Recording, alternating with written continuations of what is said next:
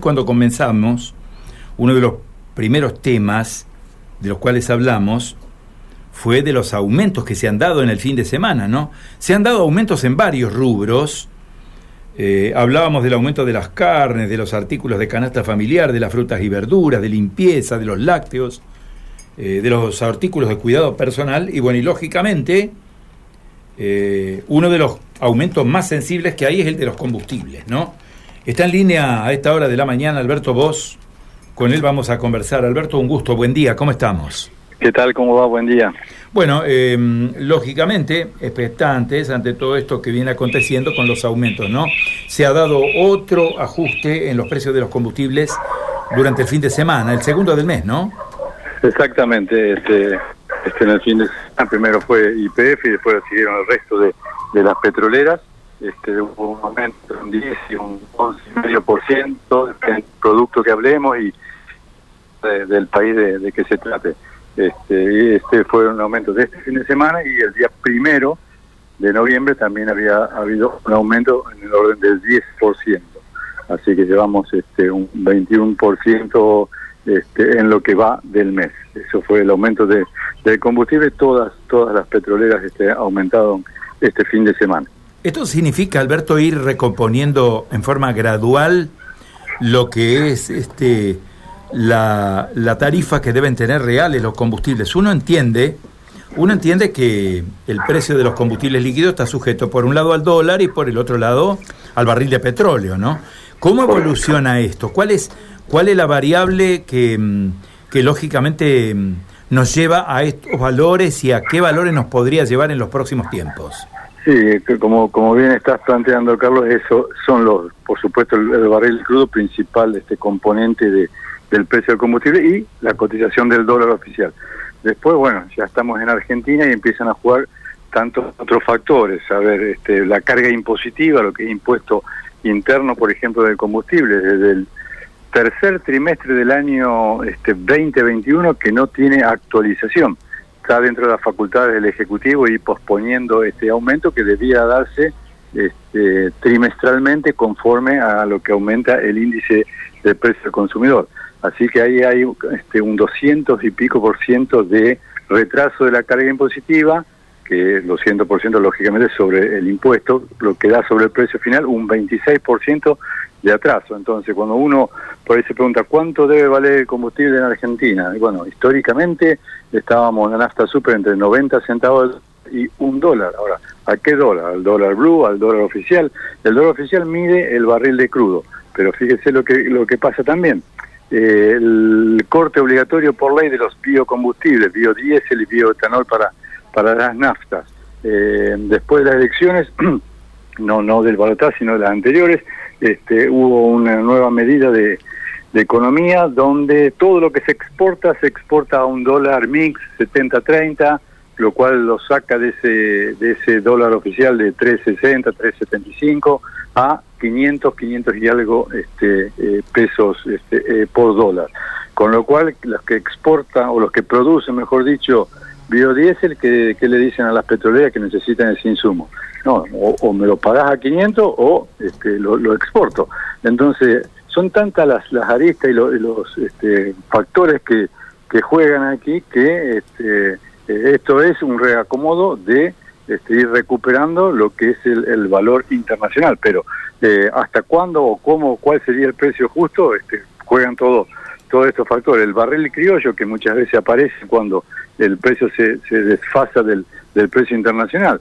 El barril criollo este, no es ni más ni menos que producto o petróleo este, producido en, Argentina, principalmente vaca muerta ahora, y este, las empresas productoras tienen una retención tipo lo que era la, la 125 del campo, este, donde de entre el precio real de cotización internacional y el precio que el gobierno quiere que se comercialice, hay una retención este, variable. Entonces, bueno, uno no sabe si esto va a seguir, si no va a seguir ese ese, ese barril criollo, así que son muchos muchos los factores. Del último aumento también, de la, después de las pasos, recuerdan ustedes que hubo una devaluación del dólar oficial del 22%. Bueno, hasta antes de este aumento todavía no se había recuperado, este, si uno quisiera medir todo a dólar oficial, ese 22%. Así que son muchas las variables, esto lo va autorizando el gobierno principalmente con IPF, que es a través de su participación mayoritaria este, en el mercado, cómo va regulando el precio y va concertando con IPF y con el resto de la petrolera lo que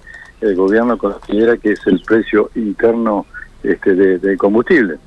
En la otra punta, que bueno, este, está el estacionero, que lamentablemente no decimos que necesitamos que aumente el precio, pero sí decimos que cuando concertan ese, ese precio, las petroleras reciben algún tipo de retribución o intercambio para poder importar cuando hubo que cuando hay que importar. Argentina debe importar entre un 12 a 15% de nafta super y un 20% aproximadamente de gasoil la cosecha que, tengamos. Cuando hay que importar, este, las petroleras no les no les convendría traer a, a, precio más caro en el exterior que, que, el interior. Entonces hay concesiones del gobierno.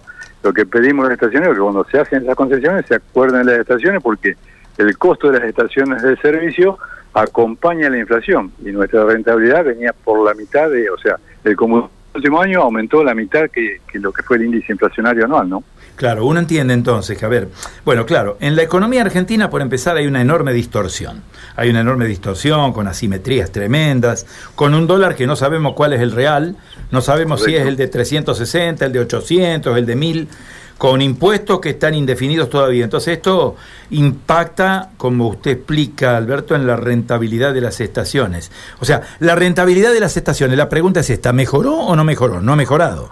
No, con estos aumentos viene mejorando un poco, pero eh, nosotros tenemos por contrato un porcentaje fijo dado sobre el precio final de venta. Entonces, reitero, los costos de energía eléctrica, de tasas municipales, impuestos, eh, los honorarios profesionales, los mismos salarios de, los trabajadores, hay que ir acompañando la inflación, si no este, sería este, un, detrimento terrible para, para los este, chicos trabajadores. Entonces, todos los costos fueron acompañando la inflación y nuestra rentabilidad, un porcentaje fijo sobre el precio de venta, y decimos que el precio de venta había aumentado la mitad este, de, que, de lo, del índice inflacionario. A ver, otro, otro análisis, Carlos, es eh, lógicamente arrimarse a un surtidor, llenar un tanque, en la economía empresarial, en la economía familiar, impacta. Pero bueno, este, como usted dice, hay tanta, este, tanto este, precios relativos quebrados y distorsionados que, lógicamente, uno escucha, uh, aumenta el combustible, bueno, ahora aumenta todo. Si bien hubo siete meses que no aumentó el combustible y nunca tuvimos índice cero de, inflación, pero lógicamente impacta. Argentina se transporta mucho por por camiones, lógicamente el, precio de, lo que es el gasoil impacta este, en, la economía, pero no es el, único culpable de, los índices de inflación y lógicamente, como decimos, a la gente cuando usted le toca variables, cuando ya está este, con, el, con el agua este, tan alta, eh, cualquier cosa que aumente lo, complica, pero este, no es el, el valor del combustible en tal caso son los salarios este, bajos que estamos teniendo, ¿no? Que complica a la gente. Lo último, Alberto, abusando de su gentileza, eh, ¿están notando con estos aumentos sucesivos que se vienen dando disminución de la demanda? ¿Hay menor consumo de combustible? ¿Hay menor venta? No, no, esta vez la demanda es bastante inelástica y este, nadie está consumiendo por puro placer combustible. Lógicamente hay apenas aumenta un, un poco de retracción. Lo que sí estamos viendo es migración de los combustibles premium a los combustibles eh, regulares. Habíamos tenido una fuerte caída así de lo que es todas las estaciones de ruta de cercanas al, agro o la que están en, el corredor del grano, o sea, desde campo hasta, hasta puerto, lógicamente con la sequía han tenido una, una baja importante de, de lo que es venta de, de gasoil. Por eso se necesitó importar mucho menos este año que, que en otros eh, que en otros años pero la demanda no no no cesa este en, todo caso como decíamos se reacomodan las economías y bueno uno deja de, hacer alguna otra cosa y, consume combustible porque es una cosa que lo, hace por pura necesidad, ¿no? Claro, y se cambia el tipo de combustible, o sea, como usted dice, los de alto octanaje son menos demandados y la gente va hacia la nasta super, a la nasta común, ¿no? Correcto, sí, sí, a, lo regular y, no a, los, a los premios, porque lógicamente hay hay un diferencial este, de, precio que, bueno, este, impacta un, poco más. Alberto, muchísimas gracias, que tenga una muy buena jornada. ¿eh? Gracias igualmente para ustedes.